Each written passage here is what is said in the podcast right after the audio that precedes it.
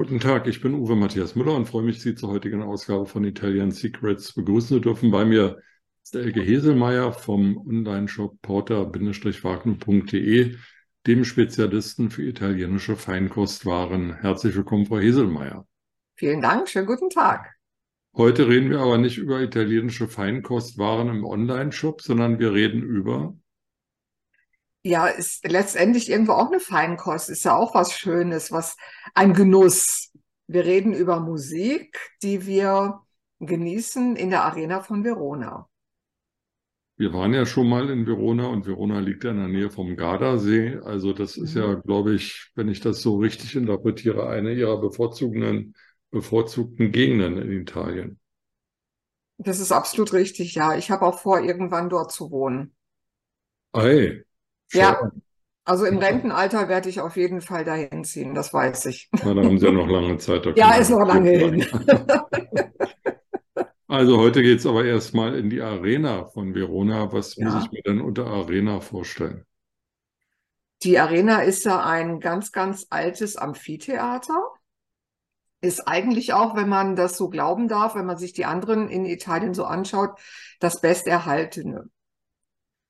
Und wir haben dort eine ganz, ganz tolle Akustik. Ich war schon einige Male dort, habe auch auf verschiedenen Plätzen gesessen, war sogar auch schon unten im Parkett auf den Samtstühlen, Samtsesseln, was natürlich auch ein besonderes Erlebnis ist. Nur sehen, muss ich ehrlich sagen, kann man doch besser, wenn man weiter oben sitzt.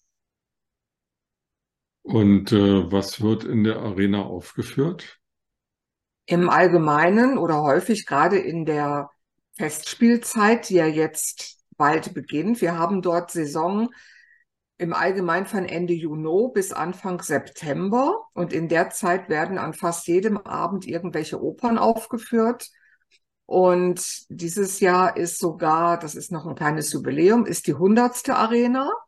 Da gibt's dann auch zwischendurch Sonderkonzerte, mit denen man dort die Gäste beglücken möchte. Und Start ist im Allgemeinen mit der AIDA. Weil die AIDA wurde auch, ich glaube, das war im Jahr 1913, wo das zum ersten Mal dann für Opern genutzt wurde, das Theater. Die wurde dort auch anlässlich zu irgendeinem Jubiläum von Verdi aufgeführt. Und seitdem startet man, seitdem startet man eben im Allgemeinen mit der AIDA. Ich glaube, das hatte irgendwas mit dem Suezkanal zu tun. Die AIDA, aber ich bin ja. mir nicht ganz sicher. Ja, ähm, ja.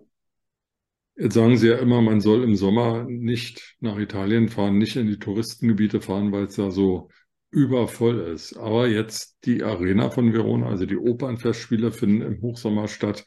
Ist es dann nicht besonders voll und besonders heiß? Natürlich, aber das möchte man ja auch. Man möchte ja schönes Wetter haben, weil das ja ein Open-Air-Theater ist.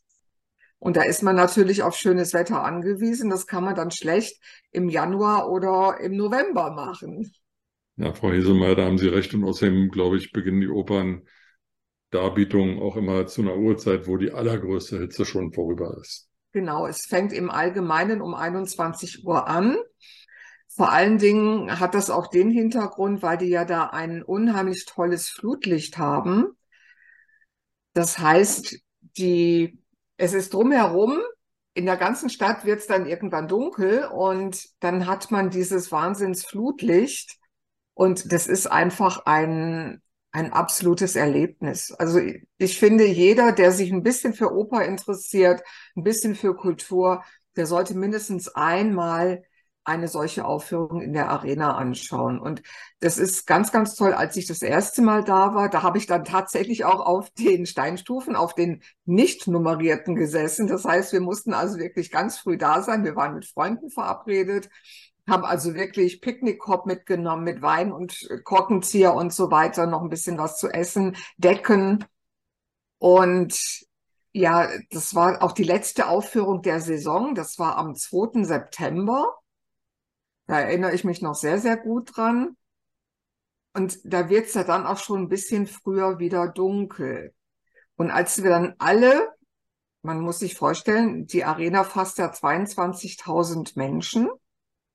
Und als wir dann alle Platz genommen hatten, wir haben beim Eintritt, haben wir ein kleines Kerzchen so von, von diesem Yes Turty bekommen. Und wir wurden dann um kurz vor neun alle aufgefordert, unsere Kerzen anzumachen. Es war drumherum, wie gesagt, schon ziemlich dunkel und dann brannten auf einmal in dieser Arena ungefähr 22.000 Kerzen. Also wenn ich daran denke, dann kriege ich jetzt noch Gänsehaut. Also das ist wirklich so ein, ein Erlebnis, da, da möchte man gerade heulen, wenn man das mitmacht. Ja, das ist einfach nur schön. Jetzt haben es ja kleinere ähm, Festivalstädte an sich, dass sie schnell mal ausgebucht sind und dass die Hotelpreise dort exorbitant während der Festivalzeit in die Höhe schießen. Das heißt, meine Frage, wo übernachten wir denn, wenn wir eine Oper in Verona besuchen wollen, eine Opernaufführung? Also ich würde vorschlagen, wir gehen ins Borgo Trento. Das ist ein bisschen außerhalb. Das ist, wir haben ja durch Verona den Fluss Adige, die schlängelt sich ja da so ein bisschen durch. Und auf der anderen Seite von dieser Ponte Castelvecchio, da ist dieses Borgo Trento, da ist es ein bisschen ruhiger. Da haben wir dann auch nicht mehr so viele Touristen. Und da sind die Preise auch nicht ganz so exorbitant.